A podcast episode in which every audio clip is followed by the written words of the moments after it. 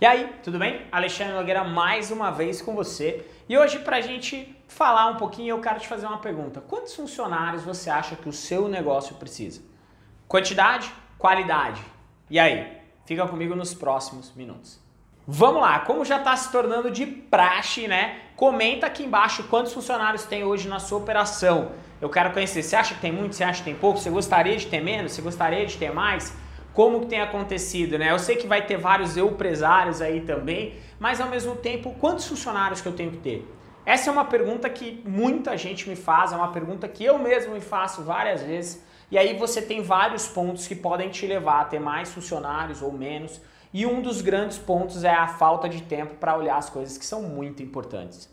Tá? Eu acredito que muitas vezes a gente, por ter pouca gente na operação, a gente deixa de cuidar de vários pontos que são importantes Muitas vezes a gente centraliza demais as, as coisas em nós e acaba não tendo resultado.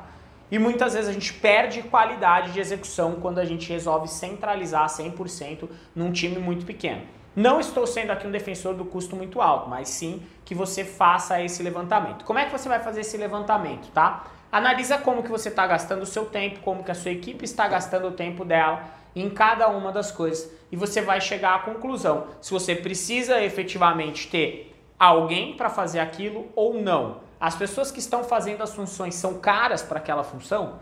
Isso também pode acontecer. Pode, você pode ter funções muito básicas sendo feitas por profissionais que são caros, mais competentes do que deveriam. Então isso também tem que ser analisado. Mas um dos principais fatores é o tempo que você, como gestor, está tendo para poder olhar os indicadores do seu negócio, poder cuidar do seu negócio, tá? E se isso não está travando, tá?